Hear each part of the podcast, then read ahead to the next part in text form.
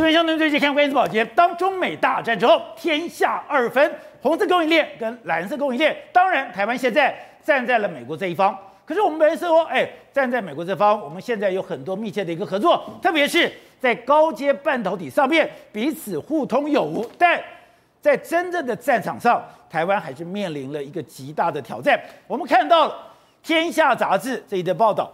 红色兵团攻破了台湾的隐形冠军。原来在这次 iPhone 十三里面，把所有的供应链打开，中国居然有五十一家中国工厂进去。哎，不对啊，之前不是苹果把三十四家的供应链给中国供应链给踢出去吗？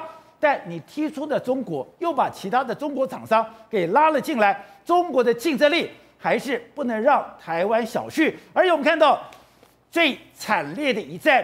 就是我们过去的股王，也是台湾的骄傲，大力光，它现在的市值竟然已经输给中国的舜宇光学，而在这个过程里面，你就看到了库克的凶、库克的狠、库克的无情。我们帮你打下了天下，可是当我觉得你赚太多了，我当就觉得我被你掐住脖子了，当我觉得我受限你的时候，他绝对不会只有容忍一家供应商，马上扶持舜宇光学，他明明知道。它的品质、它的制成、它的各方面不如大立光，可是我就是让你来威胁它，这让整个大立光痛失了五千亿的市值，所以这就是世界，这就是战场，这就是台湾我们要面临的状况。好，我们今天请到我们来宾，对大家非常熟悉的财经专家黄教授，你好，大家好。好，这是美岛电视报董事长吴子嘉。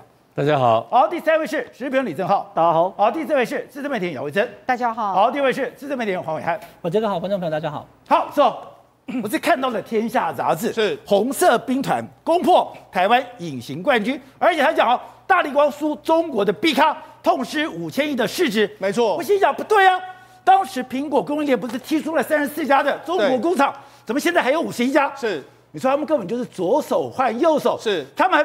在成本的考量上，对，在中国的市场考量上，对，库克还是用了中国的工厂，对，而且更可怕的是，他居然扶植了舜宇光学来打我们的大力光。而且《天下》杂志这个红色兵团公布台湾隐形冠军这个故事告诉你什么？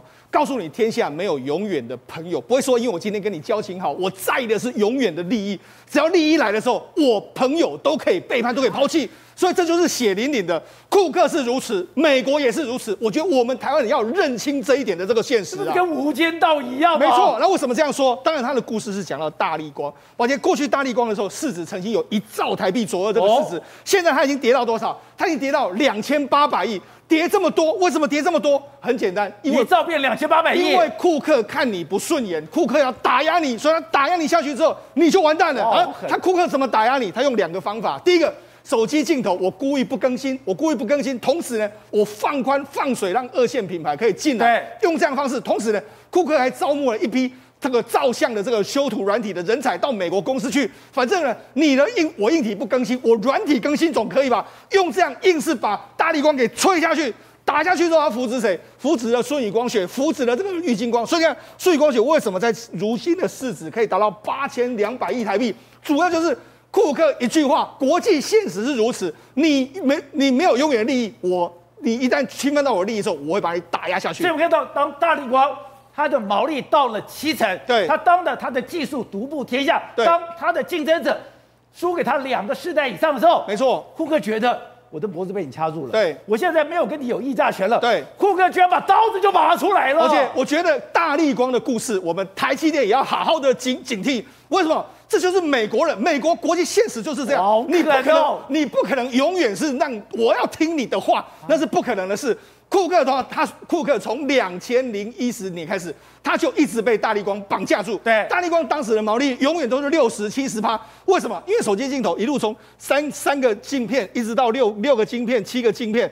都永远都是大力光领先哦。苹果为了要最先进的制程，为了要最好的照相功能，它只能够迁就大力光。对。可是我忍了你快要十年的时间，要求你降价，大力光说不行，不降价。因为什么？我们品质最好，没有人能够 cover 我们的时候，这时候库克再也忍不下去了。他用什么方法？宝姐，从几年前的时候，我们啊苹果的镜头就是七 P，对，都是用七 P。你知道现在大力光已经准备了八 P、九 P，都已经准备好了，他就是不用，他因为你用了之后，我要用大力光，所以我就是拼命，我就是不是不要用八 P、九 P 的这个镜头，所以我这个规格原地踏步，对，规格原地踏步，我就让后面的厂商可以跟得上来。对，这个时刻摆明的。我就是在等舜宇光学。对，你知道为什么这样吗？宝杰，那现在华为手机或者 OPPO 手机或者小米手机，那华为手机现在起跳是四千万画素啊，苹果现在还两千万画素不到，那 OPPO 手机都是五六千万，甚至小米还有一亿一亿画素都出来了，他们都用了八 P 九 P。苹果就是不用，那你说那苹果为什么照相还能这么好？他请了五六百个人工程师到苹果里面去修图，把它修图非常好。他用这样方式就是要打压我，就是要打压你的时候，我就是不让你赚太多。苹果就是会这样。另外还有一个方式，宝杰那七 P 没有错，大家都做得出来。可是问题是我跟大家说真的，我们曾经在这边讲过，因为大立光他在这个盖盖厂房的时候，他用半导体的规格，对，他连那个灌胶都灌的灌灌那个所谓的混凝土都灌的非常的仔细。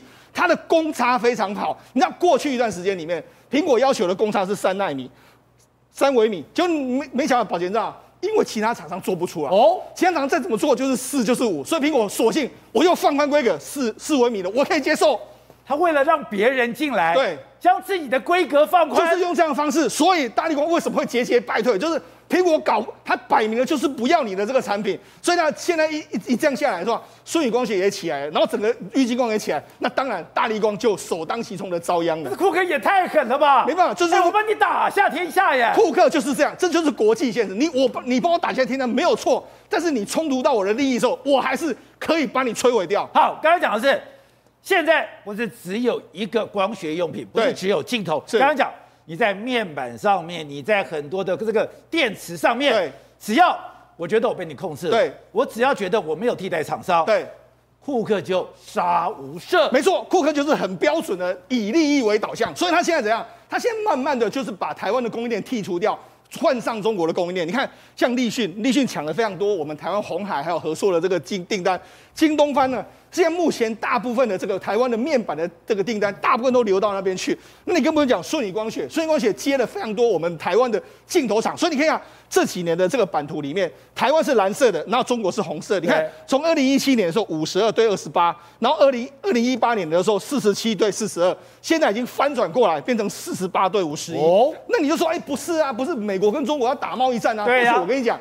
利益才是永远的。美国厂商在考量的，永远都是我们自身的利益。所以他把很多美国点名的这些供应商，我把你给推出去，像欧菲光是，但是我用的还是中国厂商。那为什么要这样子？他们的成本真的比较低吗？对，为什么？因为事实上他们每一个目前都有狼性，而且他们每一个都是小小红海这样一个状况。你看，包括京东方啦，包括立讯啦，包括这个舜宇光学啦，这个蓝思科技啦，这个瑞声光学啦，还有非常多的公司。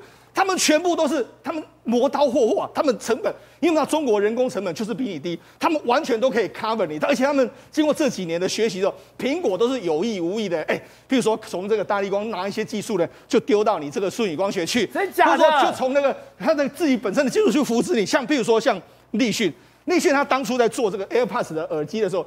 也是苹果手把手去教你，他还故意就要扶持你嘛，他用这样的方式让你们互相的对打之后，然后我在后面独大，对，这就是苹果的策略。我相信这国际现实就是这样一个情形啊。而且很可怕的是，哎，这一次的立讯已经拿到了高阶 iPhone Pro 的这个组装哦，对，这个组装已经超越了合硕了。对，所以呢，越来越多，譬如说像蓝思保护保护玻璃，它现在已经，它还买下我们可成的这个厂商啊，所以呢，可成的这个这个基地，所以呢，到事实上。现在整个供应苹果供应链里面来说的话，中国供应链取代台湾的供应链，这个浪潮持续还在进行之中。所以你一开始讲说台积电要警惕，是对，我现在拿台积电没有办法。对，在整个 iPhone 十代里面最贵的就是台积电那个晶片。对，好，我就容忍你的晶片，你的晶片的价格那么高，我就开始杀其他人。对，杀其他人我就开始降价了。没错，事实上就是这样。我觉得。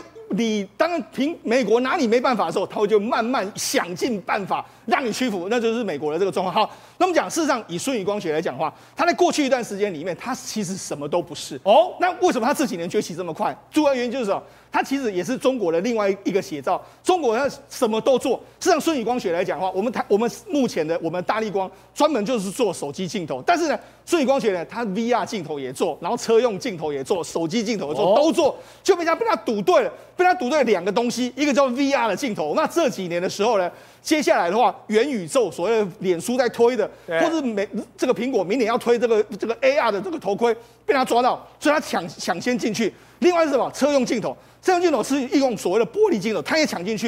虽然这几年呢，它的业绩为什么会开始领先在我们的大力光市场？就是它找了非常多的这个商，这就是中国的狼性。那我们中我们台湾呢？我们台湾过去一段时间就是太 follow 到美国的规格，美国怎么走就怎么走，我们也一路追着它，就没想到如今反而遭受到一个翻船的这个局面。而且你刚才讲到的。只有永远的利益，没有朋友，也没有敌人，所以它不是只有针对台湾。现在日本、韩国也一样了。没错，事实上过去的这个供应链里面啊，日韩其实非常多，但是现在宝杰已经慢慢的都淘汰了。譬如说，我们以这个这个京东方为例，京东方过去一段时间啊，它在 OLED 面板其实市占率非常低，但是苹果呢，过去长期。这个被三星跟 LG 控制住，他不爽啊，所以他现在呢就下单给京东方，京东方现在就慢慢的压过整个三星跟 LG，慢慢成为它的主要供应链了。另外一个在 DRAM 方面，DRAM 我过去也是长期仰赖你三星跟 LG，跟三星跟海力士，他现在可以不要了吗？他现在准备要下单给长江存储啊，他用这样的方式啊，所以说我就跟跟你讲，哎，你美国真的他们就是以他们利益为导向，包包括说我们过去。台湾我们做电池，原本台湾电池顺达他们是全世界第一啊，哦、还有新普是世界第一啊。但是经过这几年的洗牌之后，也变成是中国厂商了。所以我就告诉你嘛，真的如同我一开始讲的，天下没有什么朋友啊这件事情，只有利益这件事情。所以我们台积大力光的故事也告诉我们，我们台积电或是整个我们台湾，我们要看清楚国际趋势的发展方向。好，所以会在这一期的《天下》杂志的封面，封面里面红色兵团公布。台湾隐形冠军就不是台湾，你刚刚讲了，日本、韩国也被遭殃了。先讲，哎，Samsung 的那个 OLED 的这个这个这个面板，哎，是把台湾给打趴的。没有想到，美国为了要压制三星，他竟然哎，京东方的品质也差，良率也差，什么都差，我还是咬着牙。把你给扶持起来是啊，事实上，在二零一七年的时候，那个韩国的媒体就已经曾经有去想到一件事情。他说呢，在 OLED 这个部分呢，iPhone 因为太过于仰赖就三星的这个技术，甚至他没有办法插手到整个 OLED 的这个相关的供应链，所以其实苹果呢心里很不开心。然后呢，他说那时候韩国媒体已经有讲到说，他说库克有个原则，他最讨厌他没有办法掌控的事情，他最讨厌就是没有办法插手到所有的供应链体系。所以当时韩国媒体已经在警告说，其实这。有可能是未来有可能三星啊，就是在 OLED 这个这个订单上可能会触犯了库克的大忌。第二件事情，刚不是提到说吗？苹果其实一直跟大立光说，哎，你降价，你降价，你为什么不降价？就你不降价好，我就扶持别人来打你。对，同样的事情也是在这个三星，你知道吗？他们说呢，其实那个三星他们跟苹果之间一直有一个，就是你每年用我那个 OLED 的面板要有多少最低额的一个采购的一个数量。对，结果没有想到苹果老是达不到那个数量，哦、因为我达不到那个数量，我就变成我要赔你九点五亿美金。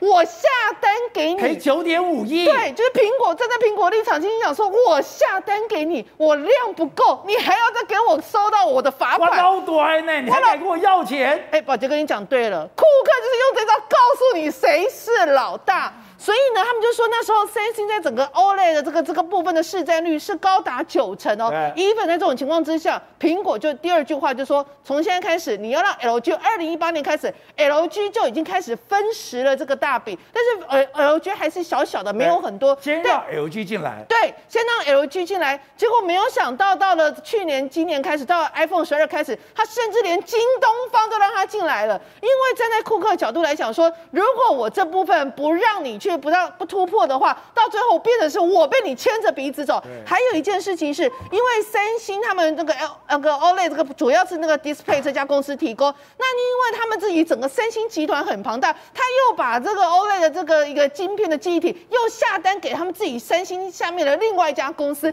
所以站在苹果的角度来讲，哎。我只是让你那个带，我只是要跟你下单面板，结果因为我不熟悉这个领域，变成这一整龟乖，然后你变成你三星赚去了，然后在另外一方面，你三星自己也有手机啊，所以他又。变变了一个垃圾，你从我身上赚来的钱，到最后搞不好全部都扶植你自己本身的一个手机领域，壮大我的敌人，壮大敌人。对，这又踩到了库克的底线。因此，在这几种考量之下，就苹果就库克就出重手，要他让出京东方，对，让他的一部分的一个给京东方下单给京东方，然后人家就会想到说，你看苹果的其实就是这样，他对于他的供应商永远是我要让你知道谁是老大。所以，even 这个 OLED 这个技术是三星花了十多年才有办法弄出来，而且是独霸全球技术。他叫你吐出来，你就是要想办法吐。而且京东方可怕是，他就就对整个三星鲸吞蚕食。所以，库克在资源以后，我就敢下手笔，我敢下重手之后，他们说你去参观京东方的工厂，结果。有很多讲韩文的工程师，我就直接从三星挖人来了。他们说最夸张的是，他整个京东方的工厂的设备、整个规划设置，甚至里面走的工程师都是从韩国这边过来的，所以完全就是 copy 这样的版本。所以换一个角度来讲，当你变成这这个苹果好甜，你变成苹果供应链之后，你等于是也把你的灵魂给交出来，永远永远都知道这个老这个主子什么时候会变成拿刀对你。同样的情况。我们想说，我们台湾已经很惨，对不对？可是像跟日韩比起来，好像韩国还更惨一点。好，那刚刚讲了，韩国现在有一点姥姥不疼，舅舅不爱。现在在苹果供应链里面，本来是吃了最肥的那块肉，结果它现在节节败退。是，现在不但节节败退，在最先进的制程上面，刚刚讲到的，现在美光已经到了日本要去投资了。现在台湾跟日本也进行合作了，也就在半导体上面，美国、日本、台湾进行一个联盟，发现这个新的对抗中国的联盟。没有韩国，完全没有韩国，所以人家也认为说，这个在低润这个领域里面，感觉上美光现在已经在台湾这边以及携手联手日本这个部分，尤其在日本，现在人家说他们要投资金额是高达八千亿日元，那这种种的一个投资金额加码台湾跟加码日本，显见就是美日台这个半导体的联盟的越来越稳固，越来越明确，而在这种情况之下，哎。韩国就没有变成，对，就日本这边也没办法，韩国这边，哎，中国这边没办法，美国这边他也依赖不到，韩国就陷入了一个这样的角色。而且美国当他认为说他要追杀你的时候，他追杀到底，甚至是不借任何的一个手段。之前我们都知道，联电涉及的一个窃取美国的美光公司一个所谓机密案，那不结束了吗？对，联电不是出来就认，就说啊，我承认，然后罚款了吗？对，是罚款嘛，然后说他希望用一个小额的罚款来换取。避免掉几千亿台币的一个相关的美国司法部的一个巨额罚款，大家都以为说，哎。好像联电被策反，变成是污点证人哦。他出来是污点证人，他承认他要把所有的相关证据都缴出来，而人家外界就认为说，他一直就是要把这个晋华的相关资讯也要把它一并呈堂上供，供给美国去继续追杀。不是你今天联电认错就算了，认罪就算了，还要再追杀到底？因为当时他们认罪的一个条件就是联电同意要把交出所有的资料，所以当时联电同意要交出。所有资料的时候，大家都认为说他其实已经变成是污点证人，要把静华这个给供出来。但现在情况就有趣了，因为联美国就是希望借由联联电的认罪，要一步的咬死静华。要么第一个你就找出所有你跟静华共谋的工具；第二件事情，当一旦联电都已经认罪了，你静华有可能会没罪吗？就发现在这起官司里面，美中台三方角力，而真正最重要一件事情是，美国就是彻底。要追杀中国的企业到底，对不对？美国真的这样吗？只有利益，没有朋友，没有敌人。哎，帮你做牛做马，帮你做了这么好的镜头，说杀就杀。你也没有对我价钱，也没有跟我客气啊。你也不是说杀就杀吗？大立光也没有对苹果客气过、啊哦。是哦，大概好凶啊，好凶一样。而且，所以你也给华为？对呀、啊，一样的事情呢、啊。这商场上不要再谈什么友谊，真假的？商场上只有利害没有友谊，而且这个策略里面有个高等，有一个上位的目标。我慢慢观察，他现在把供应链里面的厂商，中国厂商的数量超过台日韩厂商。你是故意的？这个有策略嘛？这个有策略，因为这个可以提高中国的就业率嘛。哦。他提高中国就业率的时候，他对市场准入这部分来讲的话，一定会得到比较好的条件嘛。所以我觉得库克他跟他们在中国碰到都是高层的。对。他碰到是总理、副总理级的，包括郭台铭跟他们在谈这种跟高层谈，也是谈这种大东西，因为就业率是最重要的问题嘛。他在苹果在光是红海部分的加工的部分有是百万人口啊，郑州厂、龙华厂就加起来是百万呢。百万人口后面是多少家族啊？可养多少人啊？是这个对中对对中国来讲的话，他们做他很很非常在乎这一部分。那你现在又把它的供应链增加，对，又增加我中国的厂商制造，那当然他可以获得给你这个相对的一个一个一个一个市场准入条件嘛。所以你抵制别人就不敢抵制苹果了。当然是这样子啊。所以这里面还有一个上位的目标在里面，你要扶持我的产业。那这个我当然要啊，所以他让你苹果进来嘛，所以不是那么单纯的 cost down 的问题，不是那么单纯的 cost down 问题，cost down 是基本问题，基本问题。我我给大家跟你讲，没有你细，那个是基本问题，那个就是老郭红海他们要干的事情。哦、他每他的这个是他有一个产售价跟它的成本成本的价格跟它的产品的进步这三个之间有一个平衡点，它的 budget 预算是固定的，它不会因为你一个大力光调整我的预算，那不可能的事情嘛。它是大原则，是它这个这个原则是是 available，是适应全世界的一个是一个所有的供应商嘛，它不是只有跟你台湾买，它是全世界的全球采购系统嘛，对不对？所以这个概念不能够只谈到说一个很狭义的说红色兵团进来，不是这样子的。它包括我认为，包括苹果进入中国市场的策略，是它一个核心的思维，在做基础，在在打这个。这是抢市场，当然是苹果，因为现在这个情况之下，IC 是不是被控制住了嘛？对。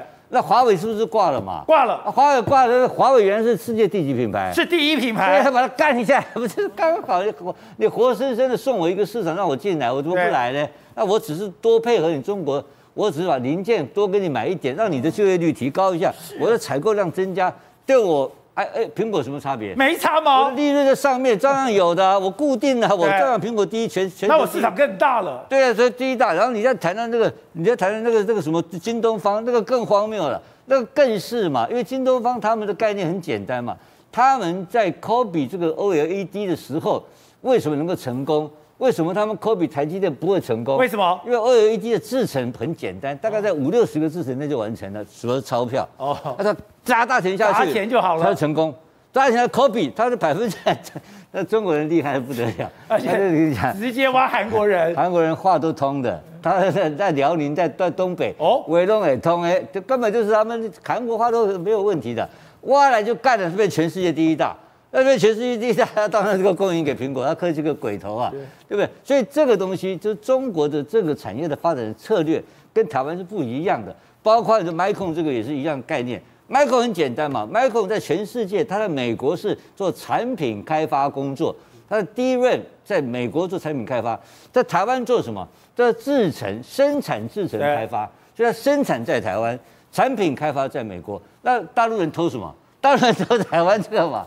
那这个偷建建华就是偷这个啊，偷这个当然给你死啊，怎么不给你死呢？他不，因为他唯一我们谈过很多次了嘛，大陆唯一可以偷的东西就是台湾，就台湾嘛，就这个案例太重要，最后一定要重判的，他不会让他放过。建华这个公司已经倒，好像已经倒掉了吧？对，已经倒掉，继续追杀到底，他不会放过他。就被你盯上的，不会放过你的，绝不会放过的。这个事情太严重，因为这个事情就是一个一条这这个 model 会成型嘛，他是不断从台湾偷。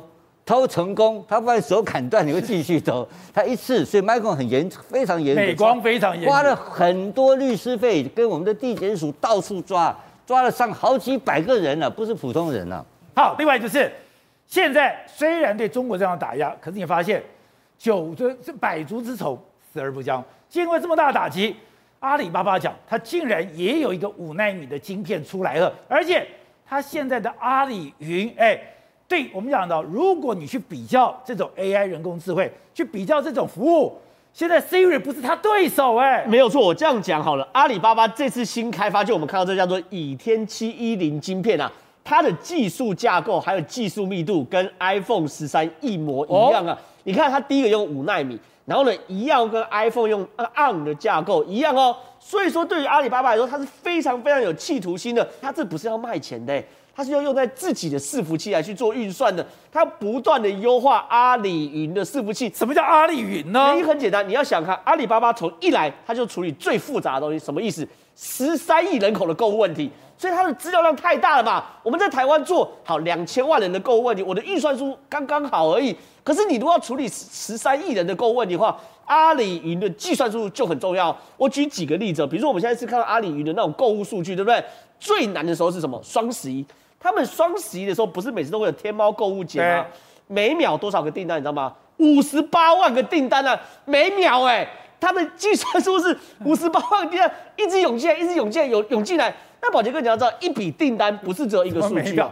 我们一天五十八万就当就当机了。我正要讲我们的那个所谓的疫苗，几万个疫苗就给我转圈圈，不要开玩笑好不好？它是一秒钟五十八万个人的订单。那大家要知道，你们要有概念哦。我下订单的时候，第一个包含我要买什么东西，多少价钱，怎么付费，然后寄东西寄到哪里，取货方式等等。一个订单有非常多的数据，而且我还可以跟小蜜聊天，没有错。所以呢，它每秒要处理数据是多少？四十亿个数据啊！啊可是阿里巴巴天猫双十一不宕机的啦，你就知道它后面的云端预算没有在转圈圈的啦，没有说什么抱歉，资息量太大，大家不行，没不跟你来这套。所以它为什么阿里巴巴这么这么厉害？原因很简单，他们一开始就处理最复杂的事情嘛。还有你要知道，天猫现在流行干嘛？直播带货，对不对？他、哦、在天猫节是，同时有几万个直播间一起打开。一起做直播带货，一起做影片串流，现场现场啊，几几万个直播间啊，然后呢，重点，delay 时间他们有算过，平均在一秒以内，直播 delay 在一秒以内是多难呐、啊？业界概念三秒内算 OK 哦，可他们可以做到一秒以内的，所以他们是非常非常注重我后端的云端运算技术了嘛。好了，阿里巴巴的云端运算技术厉害到什么程度？它解决了杭州的塞车问题。杭州塞车，大家对杭州这个城市要有概念哦。九百二十万人，两百万辆的汽机车。结果呢，每一天呢都塞在高速公路上，塞在马路上，就是这个杭州。杭州之前呢，二零一五年被评为全中国第五塞的城市。那阿里巴巴说什么？我来帮杭州解决。结果他把所有五万个路口监视器的资料串流，导航资料串流，然后你所有可以看到的那种手机基地台全部串流，串流到啊他的云端里面，开始干嘛？来做所谓红绿灯的管控。一年之后，塞车车速提高百分之十五，隔再隔一年。从中国第五塞变成中国第五十七塞，就是后面的就很不塞车，而且救护车它还特别哦。哦，救护车的话，你的车速高百分之五十啊，所以说对于他来说，他会因地制宜哦。我普通人多十几趴，可你救护车有公务需求，还可以更快。所以它有什么人工智慧在管理这个城市的交通？是的，是。其实这两天我最重要的新闻是，我的偶像孟格居然去投资阿里巴巴，另外一个是马云居然出来了。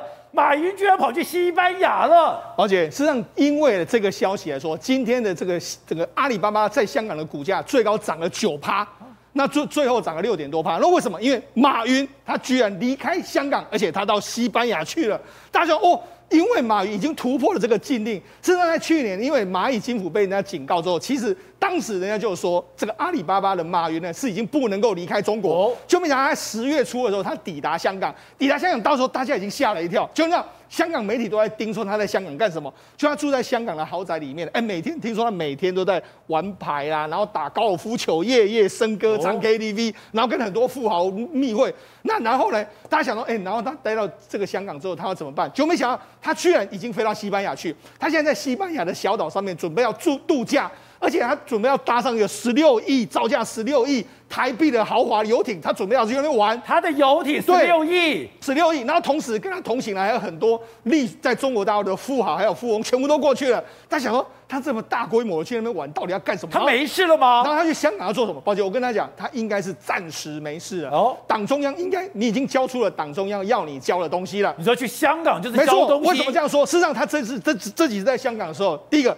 他已经宣布嘛，阿里巴巴要捐出一千亿嘛，所以共同富裕这件事你已经办到了。再就是什么？事实上，党中央对你最在意的是什么？你要买到媒体啊。他这一次到香港去的时候，有人传言说他在处分相关，譬如说南华早报相关的这个状况，可能要在媒体很多方面来说，在香港的部分要把它处清、除清掉。再就是说，你要交，其实中国要他交代只有一个东西，你要把你的金流交代清楚。所以他这次到香港去。为什么到香港去？宝杰，我们记不记得在潘朵拉文件里面曾经讲到一件事，就是马云跟他的合伙人蔡崇信在香港有一系列的很多的房、很多的这个秘密账户，用这些账户在控制所有阿里巴巴的所有的 IPO。好，那你去你就把所有的资料给我交出来。离岸公司网，因为这些东西都在香港。你如果到香港去处理完之后，交给党中央，党中央知道这些所有后面的所有的资料都知道之后，好，OK，一手交钱一手交货。你资料给我之后，我就放你离开西西班牙，所以他就就此就离开西班牙。但是我觉得他应该接下来会很害怕，为什么？你交出这些资料的时候，另外一边会不会对你怎么样？对哈。所以啊，他为什么要找一大堆富豪去？他如果自己一个去的时候，我觉得他会非常危险。但是我找一大批去的时候，如果这一大批都出事的时候，那这那还得了？所以我觉得其实他虽然离开了中国，但是我觉得过去的一些政治纷争是永远会跟着他，他永远摆脱不掉。